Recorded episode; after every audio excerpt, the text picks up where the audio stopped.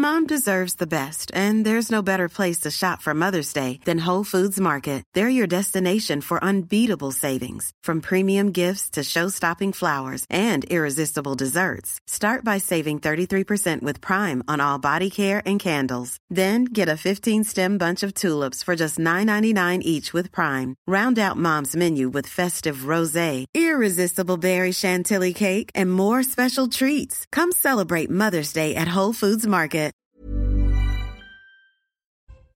19h, c'est l'heure. Comment allez-vous? Guillaume Bigot est avec nous ce soir avec mon costume préféré. Ah, non, mais c'est vrai, tout le temps je lui dis. ça C'est pour fait- ça que je suis revenu d'ailleurs. je l'ai retrouvé enfin. Vous n'avez pas compris qu'il marchait pas le costume. Arrêtez de, Jaloux, prendre des, va. arrêtez de prendre des week-ends en pleine semaine. Hmm. Tout de suite, Simon Guillain J'ai presque le même costume que Guillaume, moi. Non, non, c'est pas le même. Bonsoir Christine. C'est bien essayé. Et bonsoir à tous. Et j'ai une bonne nouvelle pour commencer ce rappel des titres, puisque Notre-Dame de Paris a retrouvé sa croix posée au sommet de sa flèche. Une bonne nouvelle donc qui intervient deux jours avant une visite du président Macron qui se rendra sur le chantier vendredi prochain. Une visite du chef de l'État organisée un an jour pour jour avant la réouverture du monument qui est donc prévue le 8 décembre 2024. Gabriel Attal annoncera avant la fin de l'année une expérimentation d'ampleur sur le port de l'uniforme à l'école. Le ministre de l'Éducation nationale n'a pas encore donné de détails sur cette expérimentation, mais l'idée est de tester et de voir si ça marche, a-t-il affirmé. Et puis le patron d'un restaurant bordelais mis en examen dans l'enquête ouverte au mois de septembre sur une quinzaine de cas de botulisme, dont un mortel. Des cas de botulisme liés à la consommation de sardines en conserve, il risque entre 2 et 5 ans de prison et jusqu'à 600 000 euros d'amende, chère Christine. Merci Simon Guillain. En revanche, j'aime bien vos chaussures. Et, Je prends le compliment. et au sommaire ce soir, l'Union européenne veut imposer de force l'immigration massive aux nations européennes. Nous arrêterons ce soir sur des propos euh, d'une commissaire européenne qui a déclaré que la migration est normale et existera toujours. Il n'est pas question de l'arrêter. Cela n'arrivera jamais. C'est impossible. Ce serait une catastrophe si nous le faisions. L'Union européenne décide-t-elle pour la France? L'édito de Mathieu Bocoté. Jean-Luc Mélenchon utilise Twitter comme une arme pour cibler ses opposants. Avec 2,7 millions d'abonnés, il peut jeter en pâture le nom qui lui plaît sans jamais être inquiété en lui collant une cible souvent islamophobe. Comment expliquer son impunité? L'analyse de Guillaume Bigot. La statue de Maë de la Bourdonnais est déboulonnée à Saint-Denis de la Réunion. Officiellement, c'est un simple déplacement. En vérité, c'est un déboulonnage en bonne et due forme d'un grand héros de l'histoire de France. Déboulonner les statues de nos grands personnages et débaptiser nos rues sous prétexte qu'elles portent le nom de personnalités qui auraient encouragé la pratique de l'esclavage, n'est-ce pas ouvrir la boîte de Pandore du révisionnisme historique Le regard de Marc Menon. Nous reviendrons ce soir sur la chute historique de la France dans le classement PISA. Et si, comme l'explique l'OCDE, pour un, pays, comme la Finlande, ce serait à cause de la forte diversité, ajoutée à la pénurie d'enseignants, qui en serait la cause. Le décryptage de Charlotte Dornelas. Et puis on terminera avec la Saint-Nicolas, célébrée aujourd'hui. Mais le Figaro nous explique comment plusieurs municipalités en France désacralisent les fêtes de Noël. On parle de Sidi Nicolas, de Sainte Nicolas, de Petite Maman Noël. Tout changer pour être plus inclusif, un Noël plus inclusif, plus féministe, plus diversitaire. Mais pourquoi? L'édito de Mathieu Bocoté. Une heure pour prendre un peu de hauteur sur l'actualité avec nos mousquetaires. C'est parti.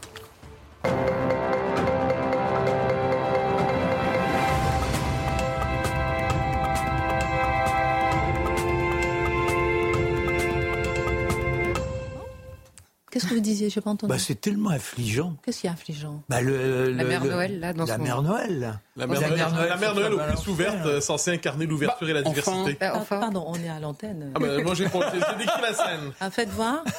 Ouais. Oh, un café du mansplaining en plus.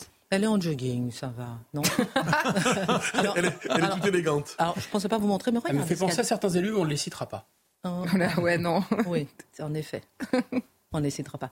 Regardez, oh, je ne voulais pas la mettre tout de suite, mais j'aime bien le maire d'Anières. C'est intéressant. Regardez un petit communiqué qu'il a fait. Euh, c'est pour annoncer votre chronique de fin. Mais on est au début. hein. Le maire d'Anières euh, qui dit Cher Agnérois, Agnéroise. La société de consommation a fait de Noël une fête commerciale. Tant mieux si ce moment de partage est aussi une occasion d'échange de cadeaux et de gastronomie. Mais n'oublions jamais qu'avant tout, Noël est une fête qui vient célébrer la naissance de Jésus-Christ. Dans le monde actuel, en manque de repères sérieux et intangibles, il est parfois utile de rappeler que certaines choses ont un sens. Alors joyeux Noël à toutes et à tous. Et euh, c'est le maire de Agnières-sur-Seine. On va quand même saluer un petit mot de bon sens pour commencer, mais le mauvais sens dans un instant. Commençons euh, par euh, ce que disait l'Union européenne, Mathieu Bocoté avant-hier. Ilva Johansson, la commissaire européenne aux affaires intérieures, a prononcé un discours dans le cadre du Forum européen sur l'immigration où elle expliquait que l'immigration massive était non seulement inévitable, mais nécessaire et positive pour les nations européennes. Elle s'est notamment permise d'affirmer que, je cite, la migration est normale, existera toujours, et n'est pas question de l'arrêter, cela n'arrivera jamais, c'est impossible, ce serait une catastrophe si nous le faisions. Est-ce que ça ne va pas à l'inverse de tout ce que pensent, par exemple, les Français? Alors, ce que l'on voit à travers cette déclaration et plus largement le discours, parce que je vais revenir sur le discours pour le décortiquer, pour le décrypter, oui. de cette Ilva Johansson, c'est le discours qui est très représentatif de cette nomenclatura européiste, de cette caste de technocrates qui sont souvent de médiocres politiques et qui ont réussi à se retrouver au sommet d'une instance qui pilote au destin de la civilisation européenne. Euh, je précise le profil de Mme Johansson c'est une leader politique suédoise euh, affiliée communiste. Faut faut quand même le garder à l'esprit. Parmi les gens qui dirigent l'Europe aujourd'hui, c'est une affiliée communiste suédoise. Gardons ça à l'esprit. Ces gens-là, qui n'ont jamais été élus par les Européens dans leur ensemble, ont un pouvoir immense sur le destin des Européens. Tout comme de la même manière, il faudrait, je pense qu'il faudrait, j'y reviendrai d'ailleurs un peu plus tard, faire le profil sociologique, biographique des différentes figures politiques de la Commission européenne, voir ce qu'ils représentent. Madame von der Leyen, Madame Dali, Madame euh, Johansson, on devrait chercher à voir qui sont ces gens qui nous dirigent, ces super technocrates qui sont des politiques médiocres et qui ont un pouvoir immense sur nos vies. Fin de la parenthèse. Euh, elle fait donc ce discours. Et sur le fond des choses, vous l'avez cité, mais je le citerai aussi parce que c'est important, la trame de fond nous dit voilà ce qu'est le phénomène migratoire pour notre temps. Est-ce que c'est un phénomène qu'on peut contenir, canaliser, stopper? Voilà sa réponse et je vais le décortiquer. Et je pense que la chose la plus importante à réaliser est que la migration est normale. Donc, c'est le cours naturel des choses humaines. La sédentarisation des peuples appartient donc à la préhistoire. Nous retrouvons aujourd'hui les migrations, le temps des grandes migrations. Les migrations ont toujours existé. Donc j'y reviens. La sédentarisation des peuples, la construction des États, la consolidation des identités nationales. Tout ça, c'était une parenthèse dans l'histoire pour nos européistes. Les migrations existeront toujours. Autrement dit, cherchez même pas à les arrêter. Tout cela est vain. La migration fait partie de l'être humain. Hein, l'être humain. Est-ce que c'est clair? Là, en plus, c'est une thèse anthropologique. L'être humain est un nomade inarrêtable. Il y aura toujours des migrants. Et c'est ce tel on commence à comprendre qu'elle en veut beaucoup. Et elle continue. Il n'est donc pas question d'arrêter les migrations. D'accord. Elle ne veut pas ou ne peut pas? Et là, cela n'arrivera jamais et c'est impossible. On comprend que le politique, finalement, n'a aucune fonction pour Mme Johansson. Et ce serait en fait une catastrophe si nous le faisions. Ah, donc on peut le faire. Ah, donc on peut le faire, mais ce serait une catastrophe pour Mme Johansson. Donc vous voyez, tout ce qui est dit dans cette affirmation, c'est un déni de démocratie, c'est une conception de l'être humain qui est finalement celle du déraciné absolu, ça fait du migrant le véritable visage de notre temps, ça fait de l'homme qui demeure en son pays et qui ne veut pas voir son pays changer, un être fondamentalement pathologique, un sous-humain, parce que le véritable être humain, c'est le migrant perpétuel, et celui qui est dans son pays, et qui voudrait que son pays ressemble un peu au pays que son père lui a donné, et qu'il voudrait offrir offrir à son fils, ou sa mère, sa fille, on comprend, eh bien, ça, cette personne-là, il est en deçà de l'exigence morale de l'humanité, selon Mme Johansson. Ça, c'est la philosophie qui commande aux affaires migratoires à l'Union européenne. C'est, vous savez pourquoi je les appelle le RSS? Mais c'est pour ça. Deuxième élément, elle cherche à nous faire croire, c'est important, ah non, je vais y arriver ensuite, il faut aller sur la part poétique, c'est vrai. Elle ah. nous parle de ce qu'est un migrant. C'est la vision poétique de, la, la, grande migration de Lampedusa. En d'autres temps, vous savez, quand on parle de dizaines de bateaux, de centaines de bateaux qui arrivent quelque part sans en être invités et qui débarquent des milliers de personnes, on appelait ça autrefois une invasion. Mais aujourd'hui, on appelle ça un mouvement migratoire qui est dans la nature de l'homme. Alors, quoi qu'il en soit, que nous dit cette dame de Lampedusa? Je me suis rendu deux fois à Lampedusa cet été. J'y ai rencontré, ai rencontré de nombreux jeunes, pour la plupart Je me souviens avoir rencontré un jeune homme du Tchad, une femme de Côte d'Ivoire. Ils ont tellement d'énergie, ils ont tellement d'énergie et d'ambition. Ils voulaient vraiment commencer une nouvelle vie. Ils ont marché dans le désert pendant des mois et ils ont payé des passeurs pour ce voyage très dangereux auquel ils ont survécu. Cela n'a aucun sens. On comprend l'essentiel. L'immigration massive ici, c'est une figure poétique. Ce sont des gens avec une telle vigueur, une telle énergie, qu'ils viennent ici régénérer la civilisation affaiblie, vieillie, gériatrique que serait l'Europe de notre temps. Ceux-là sont vigoureux, nous ne le sommes pas. Je ne conteste pas l'absence de vigueur intellectuelle de Mme Johansson, mais il n'en demeure pas moins que cette vision des choses est quelque peu limitée. Mais elle nous dit, parce que là, il faut avoir le moment fermeté. Hein. Fermeté, humanité, fermeté, humanité. C'est quoi son moment fermeté? Elle nous dit, il faut casser les, les passeurs. On est tous d'accord avec ça, ça donne l'impression que soudainement, elle veut faire quelque chose. Je cite, Nous avons de nombreux besoins. Nous avons besoin de compétences. Donc ce ne sont pas les migrants qui ont besoin de l'Europe. C'est l'Europe qui a besoin des migrants. J'y reviendrai. Nous avons besoin de l'immigration. Nous ne devrions pas être dans une situation où les gens doivent risquer leur vie pour venir ici. Nous avons donc besoin d'un changement radical. Nous devons empêcher les départs irréguliers, lutter contre les passeurs et investir dans les moyens légaux et sûrs d'entrer dans l'Union européenne. C'est le grand changement que nous devons opérer. Donc, de quelle manière faire en sorte que l'immigration illégale cesse en décrétant qu'elle est légale? Mais c'est formidable. C'est une méthode, c'est de l'intelligence euh, pure. Elle va plus loin. Elle va plus loin. Que se passe-t-il si les migrants ne viennent pas en Europe? Que se passe-t-il? C'est le point de vue de l'Union européenne? Et vous savez tous que si les migrants n'allaient pas faire leur travail demain, nous serions tous totalement bloqués, car nous dépendons vraiment des migrants. Le continent européen, la civilisation européenne ne dépendent plus de leur propre génie, c'est ce sont les migrants qui font vivre ce qu'on... Ils ont reconstruit la France après la Deuxième Guerre, on a déjà appris ça. Ils ont aussi sauvé l'Europe du fascisme, on l'avait entendu récemment à la télévision. Mais aujourd'hui, ce sont eux qui sauvent l'Europe de sa décadence gériatrique. Et elle va plus loin. Elle va plus loin et les besoins ne cessent de croître. C'est pourquoi nous avons également présenté de nouvelles propositions visant à améliorer les voies d'accès légal. Tout d'abord, il y a bien sûr les réfugiés. Je présenterai les chiffres la semaine prochaine, mais je peux dire qu'il n'y a, a, pas de baisse. C'est donc une bonne chose. Il n'y a pas de baisse de ceux qui abusent du droit d'asile en Europe. Et c'est une bonne chose. Discours officiel, encore une fois, d'une figure centrale de la Commission européenne. Quelques petites dernières réflexions finales. Elle nous parle de l'intégration. Vous savez, c'est important l'intégration. Les gens ne s'intègrent jamais dans un pays ou dans l'Union européenne. Ils s'intègrent toujours dans une communauté. Ils rencontrent des gens et c'est ainsi que les choses se passent. C'est pourquoi la société civile et les partenariats sociaux sont si importants. Je traduis pour ceux qui ne comprendraient pas le langage codé. Les immigrés arrivent et s'intègrent à une communauté de gens de leur propre origine et s'intègrent par le communautarisme. Madame Johansson, la suédoise communiste, préfère à la nation le communautarisme et le multiculturalisme. Puis à la fin, évidemment, comme ça va de soi, si vous n'êtes pas d'accord avec elle, c'est que vous assistez à la montée d'une rhétorique d'extrême droite anti-migratoire et xénophobe. Ça va de soi. Donc je résume son propos. Il faut organiser une migration massive sans laquelle nos nations seraient condamnées à périr. Il faut légaliser l'immigration illégale. Il faut tout faire pour que cette immigration arrive parce qu'elle est essentielle. Cette dame fait tout pour rendre valide la théorie du grand remplacement, on a l'impression. J'aimerais bien savoir si dans son pays, ils ont l'AME. J'aime la parenthèse. Une autre déclaration, mon cher Mathieu, c'est parce qu'on en parlait hier. Hein. Une autre déclaration vous a fait bondir ces derniers jours, c'est celle de la commissaire à l'égalité, Elena Dali, qui explique que l'Europe doit se reconnaître coupable de racisme structurel pour enfin devenir un continent inclusif. De quoi parle-t-elle concrètement? Alors, Elena Dali, ne l'oublions pas, c'est une autre de ces commissaires politiques soviétiques de l'Union européenne. C'est elle, rappelez-vous, qui avait fait le petit guide du langage inclusif, qui disait on doit faire sauter le mot Noël, pas inclusif, n'appelez plus vos enfants Marie, c'est fermé, c'est pas inclusif. Trouvez alors c'est elle, c'est elle aussi qui en septembre dernier a dit les athlètes transgenres ont leur place dans les compétitions féminines. À, la fin de votre chronique, je vous demanderai quand même quelle marge de manœuvre nous on a pour pouvoir accepter ou pas justement. Ah, bah ça, j'ai quelques réponses à la matière. À tout le moins une. Euh, veut dire, vous voyez un peu, elle est proche aussi de Fémiso. Vous savez, donc cet organe que l'on dit euh, proche de, de l'islamisme militant à Bruxelles, donc des frères musulmans. Donc, globalement, vous voyez le profil idéologique. Et là, elle nous dit, euh, parce qu'elle livre des données sur la situation des Noirs en Europe, des gens d'ascendance européenne, elle dit le racisme à l'endroit des minorités racisées n'a jamais été aussi élevé.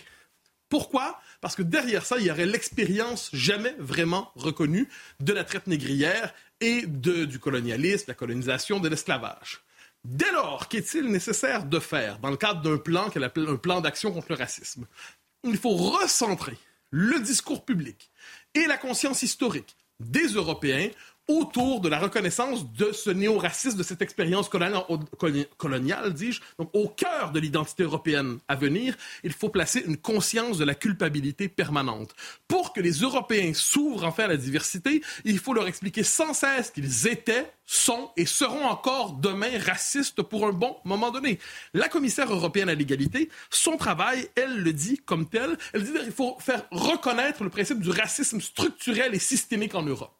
Donc, vous avez quelque part une ancienne ministre de Malte, un État central ici dans l'État. Respirez, Marc Menon. Donc, cette ministre de Malte, qui a fait carrière dans les institutions européennes et qui est aujourd'hui responsable, appelons ça, des affaires néo-soviétiques à Bruxelles. Son rôle, c'est de rééduquer les Européens dans une perspective diversitaire. Elle vous explique que vous ne devez plus dire Noël. Elle vous explique qu'il faut faire affaire avec les frères musulmans. Elle vous explique que les athlètes transgenres doivent désormais participer aux compétitions avec les, les femmes. Et elle vous explique aussi qu'il faut reconstruire la conscience historique européenne autour d'une mise en valeur des aspects les plus noirs de l'histoire de l'Europe. Je cite François-Xavier Bellamy qui a répondu à cette dame. Madame la commissaire, personne ne veut d'une Europe qui accuse nos pays de racisme structurel, néo-esclavagiste, relayant la propagande aberrante des idéologies et des intérêts qui veulent déstabiliser nos démocraties. Nous n'accepterons pas le mensonge, le mépris, la division. Fin de la citation. Ce à quoi on peut hélas répondre à François-Xavier Bellamy que c'est pas lui qui dirige en Europe, en fait, c'est Madame Dali qui est au pouvoir. Bellamy, avec raison, que l'esprit supérieur n'accepte pas ça. Mais je note que ceux qui n'acceptent pas ce discours sont dans l'opposition. Ceux qui n'acceptent pas son discours sont condamnés à la marge, et c'est Mme Dali qui a le pouvoir aujourd'hui pour culpabiliser les Européens. Dernière question, et puis ma petite question subsidiaire après. Il y a quelques jours, Mario Draghi, l'ancien directeur de la BCE, affirmait que l'Union européenne doit devenir un État. Faut-il mettre justement en lien ces affirmations et ces déclarations? Eh ben, On est vraiment dans le moment de tout et dans tout et inversement. C'est-à-dire que, étape 1, il faut noyer l'Europe sous l'immigration massive à la manière d'une intention revendiquée par le commissaire aux affaires intérieures. Deux, il faut culpabiliser l'identité profonde des Européens en les convainquant que leur identité est fondamentalement toxique. Deux.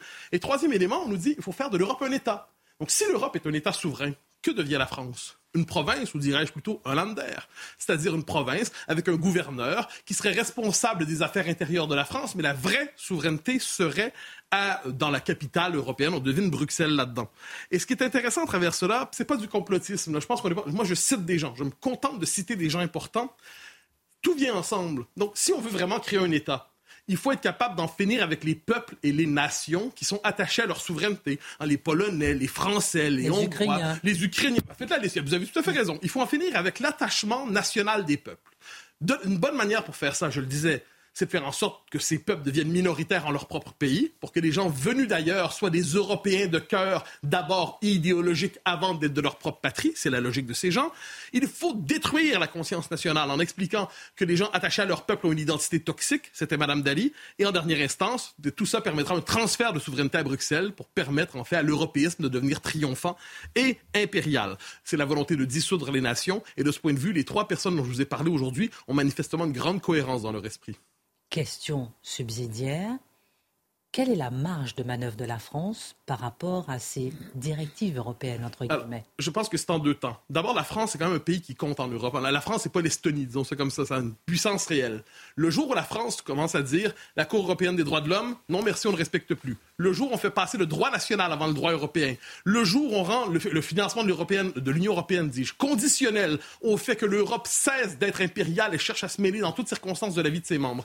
Et le jour où la France menace de dire si ça ne fonctionne pas, ben on s'en fout justement, on agira sans l'autorisation de Bruxelles. Peut-être, peut-être, ça pourrait calmer les commissaires européens. La France aurait ce pouvoir, selon vous, Charlotte Dornelas? Bah, Le problème, c'est que, en tout cas, on n'en prend pas le chemin parce qu'il y, a, y a quelques jours, en plus de tout ça, parce que Mario Draghi pourrait parler euh, tout seul et essayer de convaincre, mais il y a quand même une, une résolution qui a été votée ah. précisément par le Parlement européen. Donc là, ce sont des gens qui sont élus, hein, pour le coup, par le Parlement européen de réforme des traités où c'est exactement la même direction qui est prise avec des pouvoirs, euh, euh, euh comment dire, retirés aux nations pour les donner à l'Union européenne qui sont absolument stupéfiants. Mais je vous assure, vous le lisez trois fois pour être sûr que vous avez bien lu. Ce qui est extraordinaire dans tout ça, c'est qu'on est dans une sorte de logique économique. On va, on vient, ce qui compte, c'est qu'il y ait une sorte de production des échanges. où est la culture? Où est la langue? Alors ces communautarismes qui s'installent ici et là, et poursuivre cette dame, on se retrouve entre soi. Alors on continue à parler une langue venue d'ailleurs. Il n'y a plus quelque chose qui nous unifie. Il n'y a plus un élan culturel. Il n'y a plus ce souffle Vous mettez de ça à toutes l'unité. les sauces, mon cher Marc. Pardon? Vous mettez ça à toutes les sauces. Ben, Parce que c'est parce que c'est la base même. Sinon, ça n'a aucun sens. Là, par, Sinon, exemple, dans, là, par exemple, dans ce sujet-là, euh, les, di- les directives européennes en termes d'immigration, vous mettez la langue aussi et les mots. Non, Bah, bien euh, évidemment. comprendre. Bah, sinon, ça ne veut rien dire. C'est-à-dire, que sinon, on vous dit, on a besoin d'employés qui viennent d'ailleurs. Bah voilà, ce qui compte, c'est ça. Mais ce que vous êtes, on s'en fout, vous n'êtes rien. Vous n'êtes qu'un rouage économique. Et comme vous ne voulez pas travailler à des sommes pas assez rondelettes, eh bien, on en fait venir d'ailleurs, et cela accepte d'être dans la logique du rouage économique. Mais il n'y a plus d'identité, il n'y a plus ce qui nous fait, ce qui nous donne la possibilité de penser grâce à une langue. D'abord, ce qui est fascinant dans cette affaire, c'est que depuis l'origine, hein, depuis les Égyptiens, qu'est-ce que c'est qu'un État? C'est le pouvoir de lever l'impôt. Pourquoi lever l'impôt? Pour entretenir une force publique, la police, l'armée, etc. Quand vous n'avez pas d'argent et quand vous n'avez pas la force, vous n'avez pas d'État. Alors vous pouvez toujours euh, vous exciter, sauter sur votre cabri à Bru- comme un cabri sur votre chaise à Bruxelles, en disant Europe, Europe, ou les, le pseudo-parlement euh, à, Bru- à je sais pas où dit euh, c'est un État, mais en fait c'est pas un État. C'est absolument pas un État parce qu'il n'y a pas de force et parce que l'argent de l'Europe c'est l'argent que nous lui donnons. Donc effectivement, si on cesse de lui donner, tout s'écroule instantanément. En réalité, c'est dans la tête que ça se passe. Et pour terminer, ce qui est fascinant, c'est que souvent dans l'histoire, euh, on l'a vu avec l'Union soviétique, on l'a vu avec les conquêtes du Reich, c'est, c'est- ce totalitarisme ou ces idées complètement folles, elles arrivent parce qu'il y a une force, si vous voulez, parce qu'il y a une force de coercition et une force de répression. Et là, ce qui est fascinant, c'est qu'il n'y a précisément aucune force. Tout se joue à l'intérieur de la tête des dirigeants. Et ce qui est fascinant encore plus, c'est que ce n'est que dans la tête des dirigeants. Dans tous les pays européens, aucun peuple européen ne croit à l'Europe.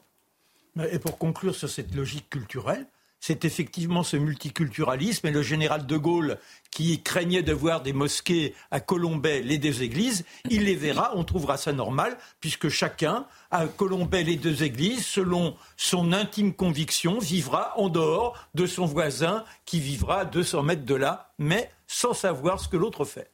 Le mot de la fin. euh, Alors, je, me permets de prendre le relais de ce qu'a dit Charlotte parce que je, je- je voulais en parler, mais j'ai oublié, vous me pardonnerez, c'est un paragraphe important, je crois. Il va falloir s'intéresser ici, parce que nous ne ferons pas ailleurs de toute façon, euh, justement ce projet des députés centristes, Renaissance, Renew, je ne sais pas comment il s'appelle maintenant, c'est compliqué, à Bruxelles, ce projet vraiment de constitution d'un État européen sans le mot, avec une force publique, une force répressive, une volonté explicite qui nous vient de la mouvance centriste radicale européenne de déplacer formellement et brutalement la souveraineté vers Bruxelles et de déposséder une fois pour toutes les nations. C'est un projet dont on, a on aurait dû parler ces jours-ci et la semaine prochaine, si le temps nous le permet, on y reviendra. C'est fondamental ce qui se passe. Avec plaisir. En tout cas, on peut être jaloux de voir que on soutient l'Ukraine dans la force de sa souveraineté. On soutient Israël, le gouvernement soutient Israël dans la force de sa souveraineté, et que nous, on se couche devant notre souveraineté. Je mets un point d'interrogation.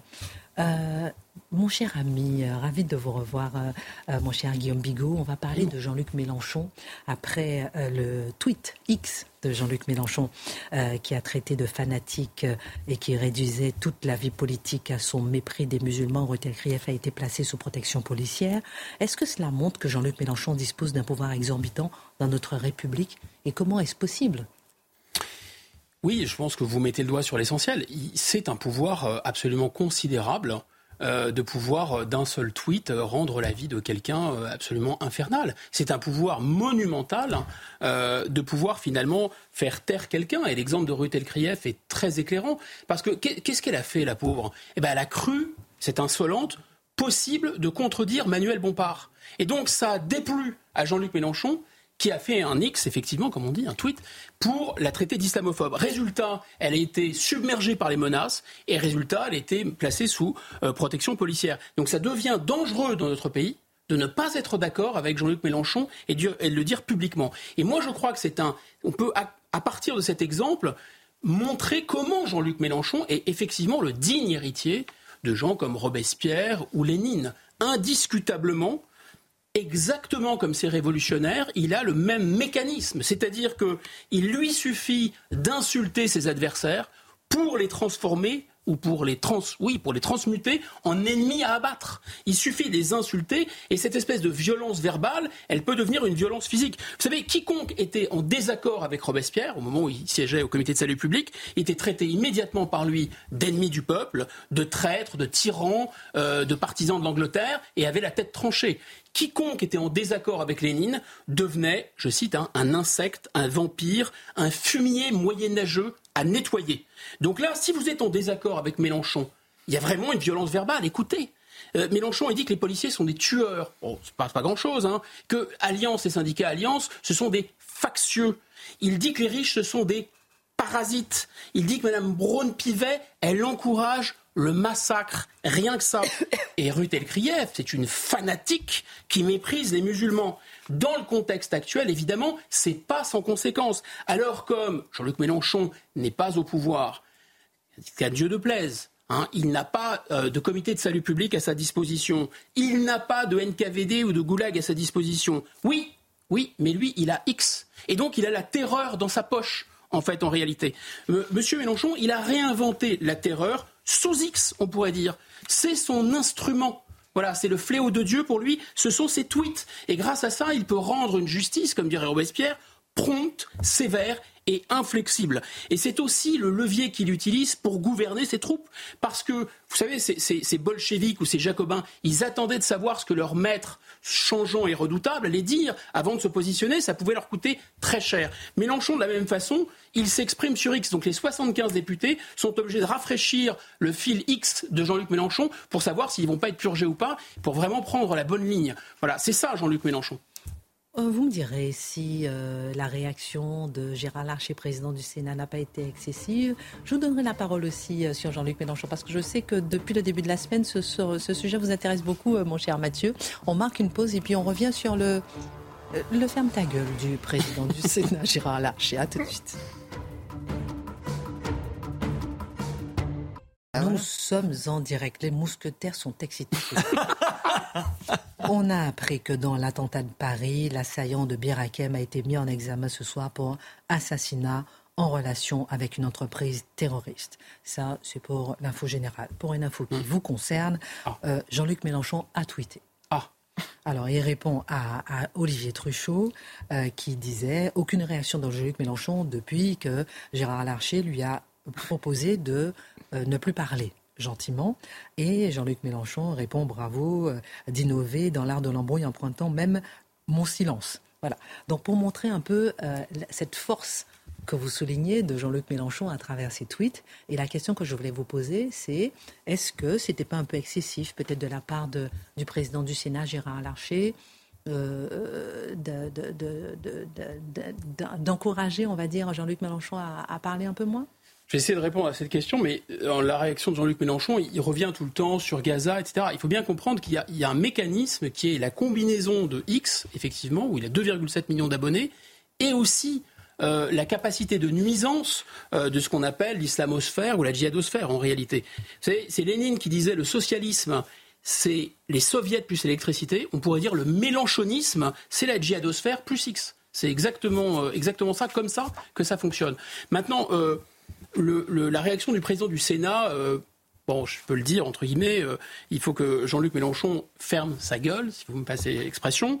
Euh, moi, ça a beaucoup choqué. Moi, je crois que oui, en fait. Il a, il a complètement raison, Gérard Larcher. D'abord, on vit dans une société un peu chloroformée les lecteurs de la Bible savent qu'il y a des saines colères, et je pense que la colère euh, de, euh, euh, de Gérard Larcher est une colère assez juste.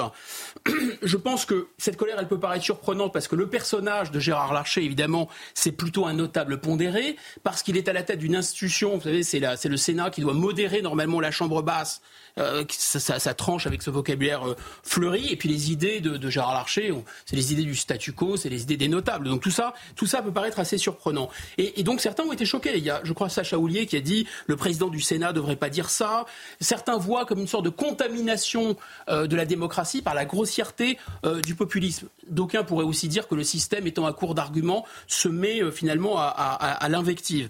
Moi, je pense que pour la première fois dans sa carrière, Gérard Larcher est complètement en phase avec une grosse partie de l'opinion publique. Il parle quasiment, à mon avis, euh, euh, au, nom, du peuple, en tout cas d'une majorité silencieuse. Mais il ne faut pas être naïf non plus, parce que si Gérard Larcher a raison, évidemment, de s'emporter contre on va dire, cette espèce d'odieux ciblage de, de Rutel Krief.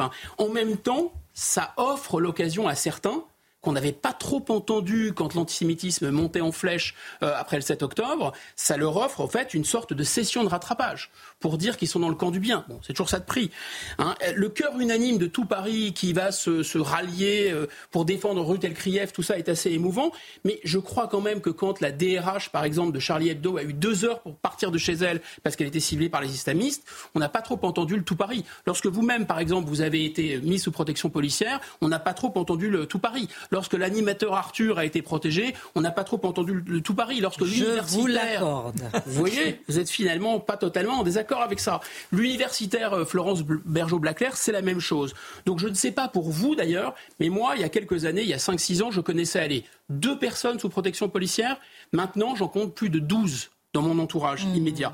Donc je pense que ça fait trop longtemps que cette République tolère l'intolérable et Jean-Luc Mélenchon, ah bah c'est pire, lui, il utilise, il joue l'intolérable, il vectorise politiquement l'intolérable. Alors je vois que certains critiquent Gérard Larcher parce qu'il a dit ferme ta gueule, mais on oublie qu'il a dit à Eric Zemmour euh, la ferme le chien. Bon alors, peut-on exiger euh, euh, de Jean-Luc Mélenchon qu'il se taise ou bien que faire pour l'obliger à modérer, lui, ses propos, Jean-Luc Mélenchon? Parce qu'on a l'impression qu'il jouit d'une certaine impunité. Absolument. Enfin, il jouissait peut-être, parce que là, il est en train de devenir, à mon avis, un peu la pignata de la République ou le nouveau mauvais objet. Pour certains, mais pas pour tout le monde. Pas pour tout le monde, vous avez raison. De toute façon, il est bien clair que faire taire quelqu'un qui a frôlé le deuxième tour de la présidentielle, faire taire quelqu'un qui est à la tête quasiment, qui commande à, coup de tweet 75 députés, faire taire quelqu'un qui est à la tête quand même du deuxième parti d'opposition de France, c'est pas simple. Dans le contexte très lourd et très électrique qui est le nôtre depuis le 7 octobre, je pense que le fait qu'il y ait une surreprésentation du vote musulman dans le camp de Mélenchon, ça aggrave encore le tableau. Donc il y a un risque à vouloir le réduire, euh, le réduire au silence, en fait. Ce risque, que ce soit contre-productif, c'est qu'il crie euh, au à la victime. D'ailleurs, ça n'a pas manqué. Adrien Quatennens l'a immédiatement défendu. Il l'a présenté, je le cite, comme la victime du parti médiatique. Mais je suis bien d'accord, on ne peut pas en rester là. On ne peut pas en rester là parce que son pouvoir est considérable, son pouvoir peut avoir des conséquences tragiques, son pouvoir est absolument personnel et sans frein, et en démocratie, ça ne, ça ne va pas en fait. Donc je pense que la meilleure chose à faire, c'est pas, j'entends par exemple des gens qui disent ah oui mais il faut le classer, il faut le ficher S. Bon, non mais là c'est un gadget. Pardon, mais c'est totalement un gadget pour faire parler des gens qui avancent cette idée. En réalité, ça va changer quoi de fichier S? On sait très bien ce que pense, on le sait que trop d'ailleurs, ce que pense Jean-Luc Mélenchon. C'est pas de peine de, surveiller euh, euh, ce qu'il tweet, euh, parce que tout le monde le sait. Deuxièmement, ça ne va, ça va encore en, faire un, martyr. Je pense qu'au contraire, il faut le Carl prendre. Olive sur CNews, il y avait mis l'hypothèse. Carl Olive et il y a d'autres. oui, il y a, il y a plusieurs, plusieurs voix se sont élevées pour exiger son fichage effectivement. En réalité, euh, qu'est-ce que c'est qu'un responsable politique? Un responsable tout court, d'ailleurs, c'est quelqu'un normalement qui a du pouvoir, dont les mots d'ailleurs portent parce qu'il défend un camp, c'est un leader, et dont les mots peuvent se transformer en actes. C'est bien le problème d'ailleurs avec Jean-Luc Mélenchon. Mais normalement, un responsable, c'est tout sauf quelqu'un d'immature, c'est quelqu'un qui fait attention aux conséquences de ce qu'il dit. Or, on voit bien que Jean-Luc Mélenchon, c'est tout sauf un responsable politiquement. Il est incendiaire. Effectivement, le, président du Sénat a raison, c'est quasiment euh, un forcené. Alors, juridiquement, bah, il est malin, Jean-Luc Mélenchon, ou il est bien conseillé. Pourquoi? Parce que ça va être extrêmement difficile d'établir sa responsabilité. Par exemple, la responsabilité pénale, il faut des faits, et il faudrait en plus qu'il y ait une intention. Jean-Luc Mélenchon, s'il arrive malheur à ceux qu'il a ciblés, il va dire quoi? Il va dire attendez, moi je visais simplement les islamophobes. Ensuite, les islamistes, euh, je ne suis pas responsable de ce qu'ils font. Et sur les réseaux sociaux en plus, la masse se multiplie par la vitesse qui est multipliée euh, par l'anonymat. Donc je crois que ce qu'il faut faire pour combattre Jean-Luc Mélenchon, c'est aller sur son terrain. C'est sur son terrain politique qu'il faut le combattre. Hein. D'abord, la première chose, c'est qu'il faut politiquement le tenir pour responsable dès maintenant. S'il arrive quelque chose à Rutel Krief, c'est Jean-Luc Mélenchon qui aura sa conscience, sa mort ou sur la conscience. Deuxièmement, il faut jamais cesser de rappeler aux partisans de Jean-Luc Mélenchon qu'en réalité, ils ils soutiennent un porteur de valise du fascisme islamique. Voilà, s'il y a une extrême droite en France, c'est bien l'islamisme. Et Jean-Luc Mélenchon en est le soutien et le collaborateur. Et enfin, pour terminer, je pense que c'est aux électeurs, d'abord aux électeurs, de faire taire Jean-Luc Mélenchon. C'est tout le mal euh, que je lui souhaite et tout le bien que je nous souhaite. En tout cas, au nom de la liberté d'expression, personnellement, je ne veux pas faire taire Jean-Luc Mélenchon. Absolument. Euh, réaction, euh, mon cher. En fait, vous avez d'abord évoqué ce que j'allais dire, Mélenchon, parce que plusieurs de sa bande ont dit aujourd'hui comment peut-on dire ça, ferme ta gueule à quelqu'un? Mais quand il dit effectivement, Zemmour, je crois, c'était chez Hanouna, euh, à la niche le chien, à la niche le chien. C'est quand même du même registre. Premier élément. Deuxième élément, est-ce que Jean-Luc Il n'est pas Mélenchon... président du Sénat, c'est pour ça que les gens peuvent euh, aussi s'intéresser. Oh, bon, oh, en matière de hiérarchie de l'insulte à la niche le chien, c'est quand même. on, touche quand même, c'est l'animalisation. C'est le côté cabot de Mélenchon. Ensuite, deuxième élément, vous demandez est-ce qu'on se demandait est-ce qu'il sera réintégré, normalisé? Je n'en ai aucun doute. Franchement, Jean-Luc Mélenchon lui reproche ses excès, ses outrances, rarement son fond idéologique. Alors que cette semaine, si je peux me permettre, j'aimerais juste rappeler un détail qui, n'en est pas un. Vous, on l'a dit ici, euh, Olivier Véran a dit l'idéologie d'ultra-droite, entre guillemets, est une idéologie illégale. J'ajoute que Sacha Oulier, qui est une figure qui compte dans la majorité, a dit le RN, c'est la vitrine policée de l'extrême droite, le RN, c'est la vitrine policée de l'ultra-droite. Donc, si je comprends bien, donc c'est la même idéologie présentée de, différentes manières. Dois-je comprendre que pour M. Houlier, il faut interdire le Rassemblement national et Reconquête aussi, je devine, dans le même état d'esprit. Donc, personne n'a jamais dit, à ce que j'en sais dans la majorité, qu'il fallait interdire LFI et personne ne le dira jamais. C'est une bonne idée parce qu'il ne faut pas interdire les partis. Je note que depuis quelques semaines, on a eu une peur terrible à l'idée que Jean-Luc Mélenchon prenne la place du méchant, mais ne, nous inquiétons pas, on le voit, il suffit qu'une crise arrive pour retrouver le méchant habituel et c'est celui qui ne dit pas la même chose que la gauche. Merci beaucoup pour votre regard euh, sur euh, cette actualité. Euh, la statue de Maë de la Bourdonnais, Marc Menant et déboulonnée à Saint-Denis de la Réunion. Alors officiellement, on dit que c'est un simple déplacement et puis en réalité, euh, c'est plutôt un déboulonnage en bonne et due forme euh, d'un grand héros de l'histoire de France. Déboulonner euh, les statues, je le disais en titre tout à l'heure, de nos personnages et débaptiser nos rues sous prétexte qu'elles portent le nom de personnalités qui auraient encouragé la pratique de l'esclavage. Est-ce que ce n'est pas ouvrir la boîte de Pandore du révisionnisme historique? Bah, c'est tout ce que l'on dit depuis le début de l'émission et que l'on a le plaisir de défendre sur les, les, grands principes que nous défendons ici. L'idée, pas uniquement d'une lignée, mais de mettre en avant des personnages qui ont porté l'humanité. Ça ne veut pas dire que ce sont des saints, ça ne veut pas dire qu'on est là, béat d'admiration. On est simplement conscient que le travail qui a été le leur, que leur vie a été une sorte de, graine qui nous a permis de grandir. Alors si l'on prend notre Bertrand François Maé de la Bourdonnais, rien que ça, ça donne une naissance, il naît un 11 février sous Louis XIV en 1699, et c'est le fils d'un petit capitaine armateur. C'est l'époque où on rêve de grands voyages. Christophe Colomb, ça a commencé en 1492. On a conquis un peu les côtes de l'Afrique. Et en France, eh bien, que ce soit de Dieppe, Saint-Malo, Bordeaux, on va, on vient, on va jusqu'à Terre-Neuve pêcher, mais on n'est pas en train de dire on, on, cherche à gagner du territoire. Il y a d'abord un désir de découverte de la planète et de faire du commerce, c'est-à-dire de s'enrichir. Le père de notre gamin est malheureusement emporté par les Anglais. Ils le kidnappent, je prends un terme anglais, et le place en prison, en captivité. Il ne supporte pas, il meurt. Notre bambin, il a 6 ans. Il a, ils sont cinq frères et sœurs. Et la pauvre femme se retrouve à Saint-Malo dépourvue de tout. Le peu de biens qu'elle possède, elle est obligée de les vendre. Il trouve un petit appartement et notre bonhomme, eh bien, il regarde les bateaux. Il sait que son statut, c'est celui d'une forme d'esclavage, car il n'est pas question qu'il aille à l'école. Non, non, non. Il partira comme mousse. Et c'est ce qui se passe à 10 ans. Et mousse sur un bateau. Un bateau qui la part pour les Indes. Il faut essayer d'imaginer ce que sont les conditions de navigation d'un petit bonhomme de 10 ans qui, tel l'enfant esclave, est coupé de sa famille. Il n'y a plus de racines, il n'y a plus de petits caniens, il n'y a plus rien. Il est face à des gaillards qui sont les maîtres de Dame Bouteille et qui sont là pratiquent le coup de poing avec ferveur, sans compter quelques lubriques après des mois de mer qui osent des gestes intolérables. Et dans tout cela, il faut exister. Voilà ce qu'est la naissance de ce petit bambin qui s'en va vers les Indes.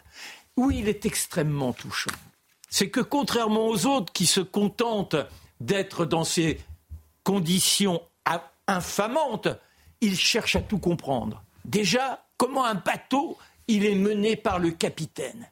Et puis il y a un jésuite. Et ce jésuite, il pratique les mathématiques. Alors quand il a participé à la levée des voiles, toc, il se réfugie auprès du jésuite et il lui demande de lui expliquer les mathématiques. Et puis après, il y a un missionnaire qui s'en va en Chine. Celui-là, il connaît l'astronomie. Les étoiles, mais les étoiles, ça permet de s'orienter sur les flots. Et il s'imprègne de l'astronomie. Ça devient un autodidacte invraisemblable. Il naviguera pendant des années, picorant ainsi tous les éléments qui vont en faire un grand constructeur.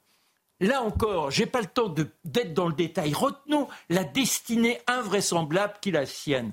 Il se retrouvera à Pondichéry, et puis il y a des îles qui aujourd'hui, comme l'île de la Réunion, où il siégeait magnifiquement, et pourquoi il siégeait magnifiquement? L'île de la Réunion, c'était l'île Bourbon, en hommage au roi. Mais l'île Bourbon, elle est dépourvue du moindre autochtone. C'est un rocher, c'est un monde volcanique. Il n'y en a qu'un qui rugit, c'est celui qui encore aujourd'hui a des colères. Eh bien, il va faire de cette terre une terre de culture, une terre où il y aura une civilisation. Il fera la même chose à un autre endroit qu'est l'île de France qui deviendra plus tard Maurice, l'île Maurice. Il n'y a rien là non plus. Eh bien, il développera pour que les colons puissent avoir la possibilité de vivre et de donner une prospérité à ces terres, il les rend florissantes. Et puis il y a également encore une autre marque. Alors est-ce qu'il faudra la débaptiser celle-là? Il y a une île magnifique que tout à chacun a envie de visiter. C'est l'île de Mahé dans les Seychelles. Eh bien, les Seychelles ont été découvertes grâce à notre Bertrand François Mahé de la Bourdonnais. Et on déboulonne sa statue. Continue. Et, voilà.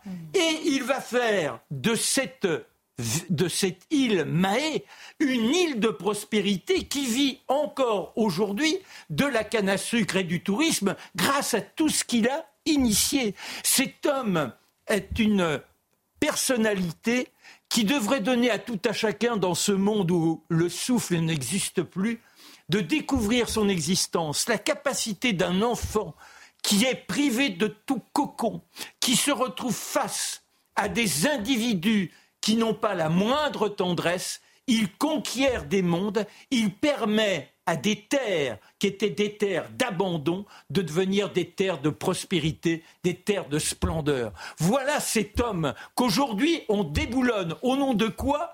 De, de l'esclavage. Alors oui, il a, il a profité d'une traite qu'il n'avait pas du tout initiée. Qui avait initié la traite sur les côtes orientales africaines Les Noirs eux-mêmes. C'est-à-dire qu'il y avait des guerres tribales et toc, on faisait des prisonniers que l'on vendait ou que l'on traitait comme esclaves dans sa propre euh, unité de terre. Voilà ce qu'il a fait. N'accusez pas trop les Noirs non plus. Mais je n'accuse pas les Noirs. Je dis que l'humanité est une humanité qui n'a pas cessé de se battre, que le rousseauisme était une illusion formidable, que le bon sauvage n'existe pas, mais que tout à chacun est respectable. Et il n'est pas question d'oublier ce qu'a été notre histoire et des personnages qui justement nous ont permis de sortir d'une certaine routine. Et dans son parcours, euh, c'est quelqu'un qui a une petite fille avec une métisse. Il a appelé sa petite fille Marie-Madeleine Mahé. Il l'a emmenée avec lui partout en France en 1740. Il l'a reconnue, il lui a donné la meilleure éducation possible dans les meilleures écoles parisiennes. Et à, cette époque, c'était quand même un rarissime. Alors, personne n'est parfait. Voilà, et, c'était donc une petite métisse avec une domestique, comme on dit. Hum. Et pour autant, il lui a donné cette majesté dans l'éducation. Merci beaucoup, euh, Marc Menant, pour ce rappel de l'histoire au moment où on déboulonne nos statuts. À chaque fois que l'on abat nos statuts, c'est l'âme de la France qui s'en va. Oui. Charlotte Dornelas, hier, nous avons appris euh, notre chute dans le classement PISA. Marc Menant euh, nous en parlait en même temps que les annonces de Gabriel Attal sur le choc des savoirs. Quelles sont les raisons évoquées pour expliquer cette chute assez vertigineuse pour commencer? Ensuite, je vous demanderai est-ce que on peut regarder un peu comme disait euh, l'OCDE par rapport à la Finlande, que la diversité peut être l'une des causes de cette chute chez nous?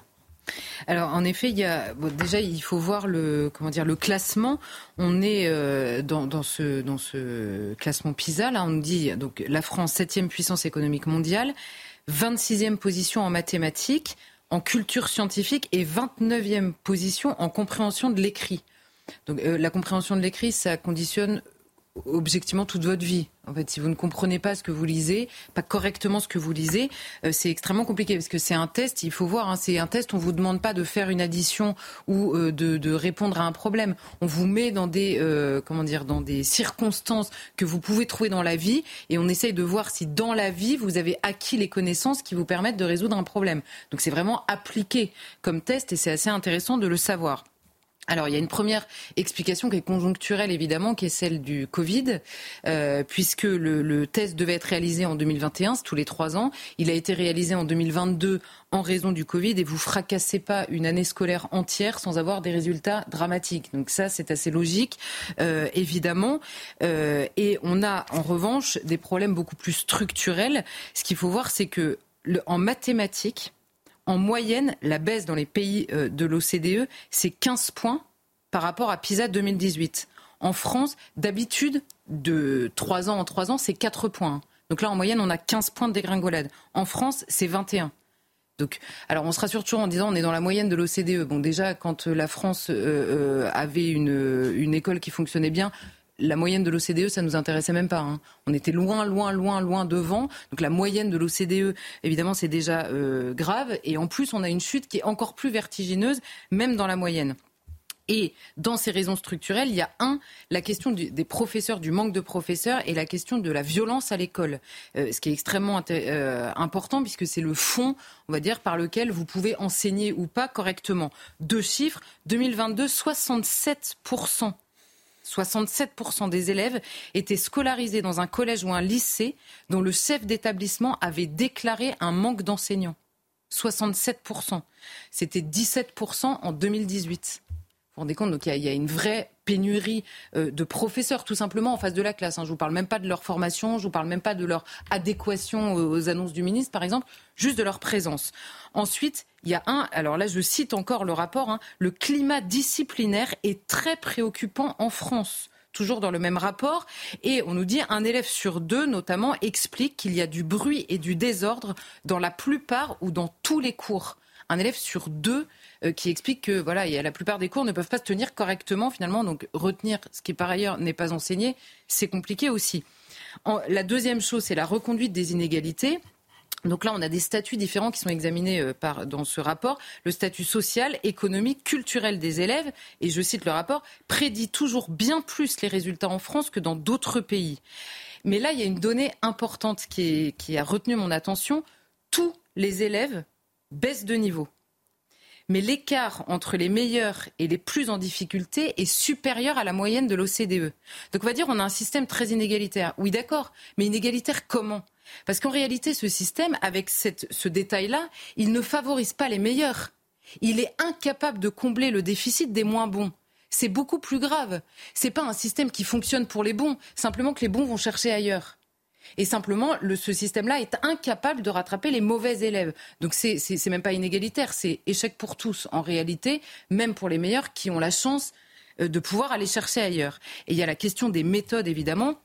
Parce qu'au-delà du statut économique, je vous le disais, on évoque un statut culturel des élèves. Alors, dans culturel, il y a, il y a beaucoup de choses derrière. Il y a l'accès à la culture par le biais des parents. Il y a l'accès à une culture étrangère aussi par le biais soit de l'immigration, soit des parents, soit de la langue qui est parlée euh, à la maison, par exemple. Et dans les deux cas, se pose la question de la méthode. C'est-à-dire que à vouloir pendant des années ne pas évaluer, ne pas discerner, ne pas discriminer entre les élèves, pas discriminer des élèves, discriminer les situations entre les élèves, c'est-à-dire voir qu'il y a des différences de niveau, supprimer toutes les, toutes les outils qui vous permettent de voir ces différences de niveau et donc s'empêcher de voir que des élèves ont besoin de plus travailler que d'autres, bon bah évidemment là aussi vous avez un problème structurel d'incapacité à voir euh, l'abandon que ça génère chez les enfants précisément les moins dotés, soit à la maison, soit même euh, scolairement tout simplement.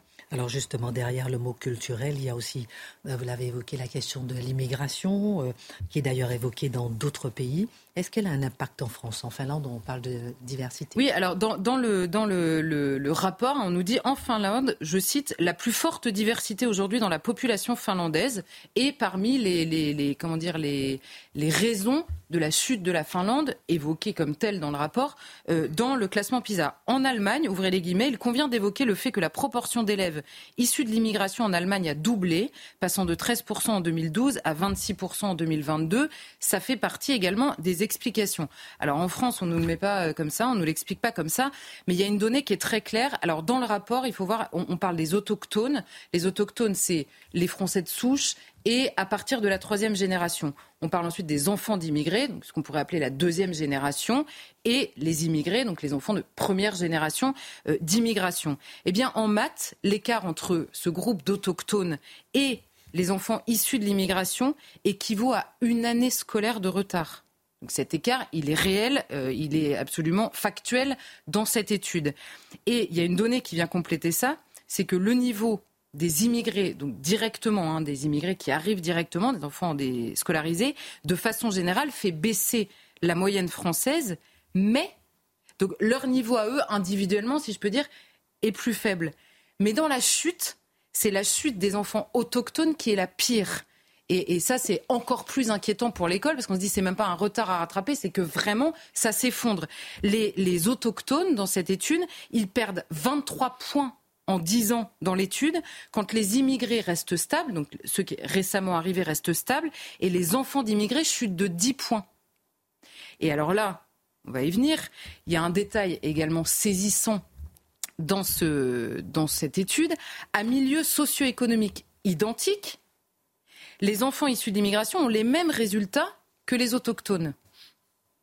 Donc, un, qu'est-ce qui en découle? Un, un enfant dont la langue étrangère à la maison, aussi bien à l'oral qu'à l'écrit, a besoin de plus travailler, notamment sur la question de la compréhension de l'écrit et donc de la compréhension de l'intitulé d'un problème de mathématiques, par exemple, qu'un enfant qui a pour langue maternelle, parlée à la maison, écrite à la maison, le français.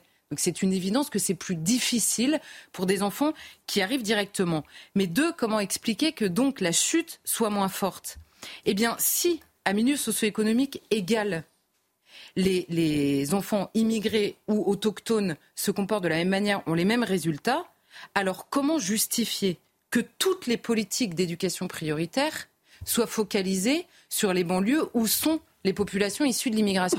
Parce qu'il y a des zones rurales extrêmement pauvres dans lesquelles ces politiques d'éducation prioritaire n'existent pas. Donc évidemment qu'il y a une chute beaucoup plus forte parce qu'il y a une béquille qui n'est apportée que envers une population et pas envers une autre. Je ne dis pas qu'il faut l'enlever euh, d'un côté, hein, mais, il y a clairement là pour le coup une discrimination alors qu'on va appeler positive, mais qui explique aussi ce, probablement ce relatif euh, euh, échec. Donc oui, il y a des inégalités, elles ne sont pas nécessairement là où on le pense par rapport au système euh, éducatif. Et ce qui apparaît de manière absolument évidente, c'est que les élèves les moins dotés, n'ont jamais été encouragés à travailler plus. On a voulu casser les thermomètres, on a voulu ne pas voir et on a voulu adapter, on va dire, à un niveau qui était euh, le plus faible, notamment par le biais du collège unique, mais pas seulement. Et donc, on a évidemment des résultats qui étaient annoncés par tous les gens qui dénonçaient des méthodes mises en place et non pas simplement, on n'est pas surpris par ces résultats. En tout cas, tous ne sont pas surpris. Les annonces de Gabriel Attal hier sont-elles finalement rassurantes par rapport à cet état des lieux euh, franchement inquiétant? Oui, alors il y a beaucoup de choses qui sont rassurantes, mais il y a la question de fond qui reste une interrogation. Je ne dis pas que c'est euh, c'est mauvais. Je vais vous l'expliquer simplement sur la question du thermomètre. Gabriel Attal dit le redoublement, c'est entre les mains des professeurs et plus entre les mains des parents. Ce qui je ne sais pas qui avait eu cette idée absurde, mais bon, euh, on va rétablir en effet des notes, des groupes de niveau dans certaines matières, pas dans toutes les matières, mais dans, euh, en maths et en français. Mais la question qui vient avec, c'est dans quel genre de classe déjà surchargée avec un manque de professeurs, vous voulez faire redoubler correctement, établir des groupes de niveau gérés par qui? Vous voyez, à chaque fois, il y a une question qui est liée. Sur la sélection, on nous dit on va rétablir le brevet, la nécessité d'avoir le brevet pour passer au lycée. On va supprimer le correcteur académique, vous savez, ce logiciel qui permet de rehausser toutes les notes pour avoir des meilleurs résultats au bac, parce que oui, ça existe, hein, il faut quand même en avoir conscience.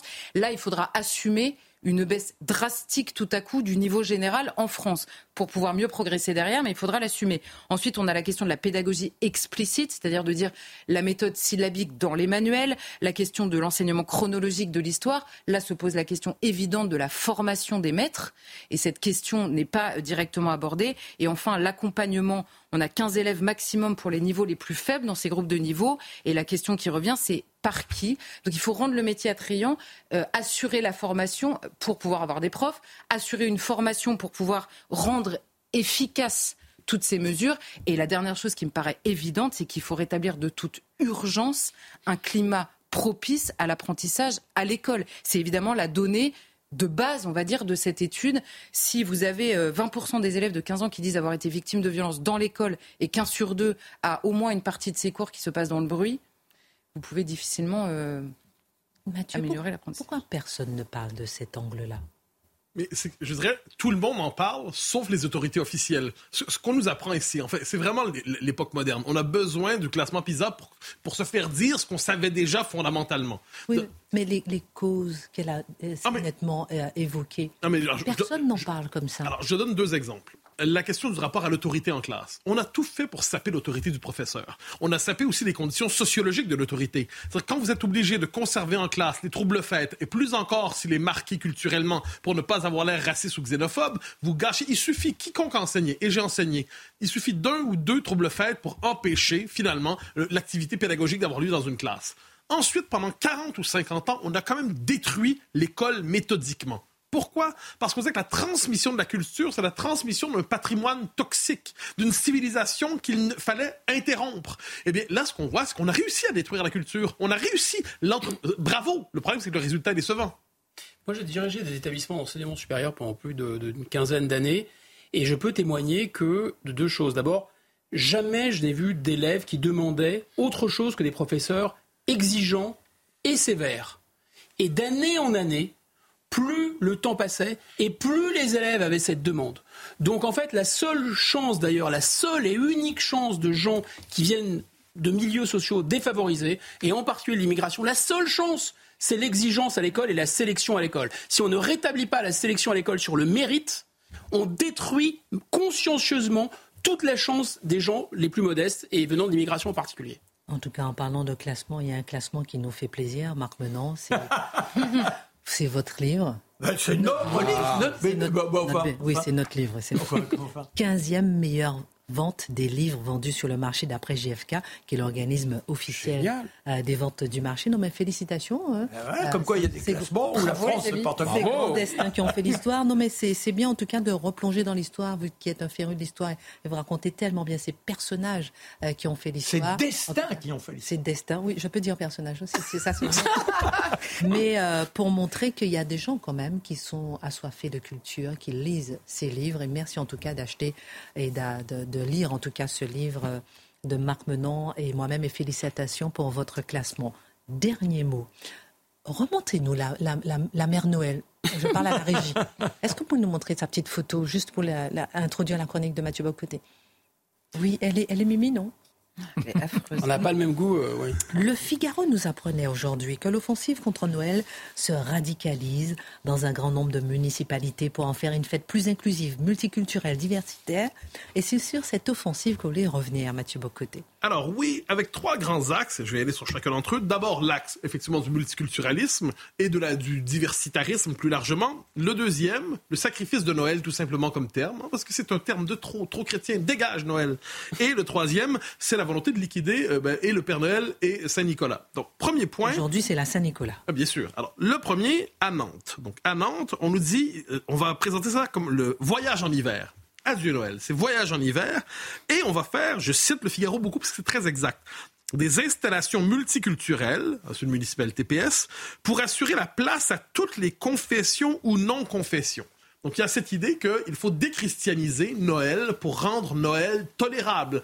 Autrement dit, les gens qui arrivent ici de l'extérieur et qui arrivent dans une civilisation qu'ils savaient porter la marque du christianisme, il y a deux possibilités. Soit ces gens disent je ne veux pas vivre dans ce pays où je me suis installé librement parce que ces symboles me déplaisent, faites tasser les symboles, ou encore on a une espèce de gauche radicale décérébrée qui a l'impression, qui prête aux immigrés le désir de faire tomber Noël. Et de ce point de vue, moi je mets davantage la faute sur la gauche, si je peux me permettre. C'est elle qui suppose qu'on a la diversité, il faut pousser la déchristianisation toujours plus loin. Et qu'est-ce qu'on fait? Il faut aussi inverser les symboles. La mère Noël qu'on a vue ici, je donne la description du Figaro, elle est remarquable. Avachie, en jogging et chaussettes rouges, les jambes écartées sur une balançoire suspendue. Une sculpture de petite maman Noël toise les passants. Soyons honnêtes, on dirait quand même une vitrine d'Amsterdam dans les mauvais quartiers. Euh, dans le même esprit, je cite la ville de Nantes parce qu'au 21e siècle, l'esprit de Noël est multiculturel. On se demandait pourquoi ces décorations. Parce que ces moments féeriques devraient rassembler tout le monde sous le même drapeau de la créativité. Je précise que cette réponse a été effacée de X, parce que quelqu'un demandait, parce que la ville a eu peur de la récupération et de l'instrumentalisation. Mais quand même, pour eux, Noël, c'est autour de la créativité. Ensuite, ensuite, Noël, on biffe ça. Noël, c'est trop réac. C'est l'extrême droite, probablement. Fait se l'est assurément. Donc, faut aller plus loin. Il faut remplacer Noël par hiver. Donc, à Saint-Denis, à Saint-Denis, c'est magnifique, Bel hiver est de retour. Bel hiver. Joyeux Noël? Oh que non, oh que non. Bel hiver, c'est formidable. Ça va plus loin. À Angoulême, le programme des festivités s'appelle Hiver en fête. À Saint-Mandé, Hiver enchanté. Et ah oui, à Angers, soleil d'hiver. Et en Mayenne, les lumières de Laval. Et tout ça autour d'un thème, nous dit-on, le thème de l'amour, le thème de l'amour. Donc, c'est bien, l'amour, on est tous pour. Hein. Mais Love Actually, c'est le film du temps des fêtes. Mais une fois que c'est dit, on est quand même dans le fait qu'on bannit complètement la référence au mot Noël. C'est la guerre culturelle contre Noël qui se poursuit. Et euh, euh, ah, finalement, il faut faire sauter Saint-Nicolas. Deux exemples. On en avait déjà parlé une première fois. On, l'africanise en, en, Belgique. Et en Autriche, ça c'est encore mieux. En Autriche, sont pas mal les Autrichiens. On le fait disparaître tout simplement sous prétexte qu'il ferait peur aux enfants. Il ferait peur aux enfants. Donc ce sont les enfants, c'est pour les enfants qu'on fait disparaître le Père Noël et Saint Nicolas. C'est pour les enfants qu'on les fait disparaître. Comprenez ça, c'est l'amour des enfants qui inspire la volonté d'éradiquer Noël. Alors, en quoi ces faits se répondent-ils finalement les uns les autres vous savez, à un moment donné, il faut quand même se dire des choses franchement. Il y a une volonté explicite de détruire une civilisation ici. normalement, j'essaie de prendre des mots plus nuancés, en disant peut-être qu'ils savent pas ce qu'ils font. Non, mais ils savent ce qu'ils font. Ils veulent détruire une civilisation. Il s'agit de rééduquer un peuple en lui arrachant ses mœurs, en arrachant son cœur, en arrachant ses traditions, en le déracinant fondamentalement, le censurer. Si vous n'êtes pas d'accord, c'est la haine, c'est l'extrême droite. Et finalement, ben, la noyade, on est au courant. On en parlait en première chronique. Au final, il faut quand même dire les choses. C'est d'une classe dirigeante qui ne cache plus son aversion pour l'identité européenne profonde. Nous le savions et profite de Noël pour nous le dire et nous le confirmer. Vous allez fêter Noël, ma belle Charlotte? Ah ben j'espère bien, oui. Et vous, Mathieu? Euh, Marc? Non, mais ce qui veut dire, c'est qu'on peut réhabiliter Halloween. Hein. ça fait pas peur, Halloween. oui, ça. La mère Noël a un petit côté Ivana Johansson, un peu. Peut-être pas. Merci, Mathieu. Vous allez fêter Absolument, j'adore. Excellente suite de programme. À demain.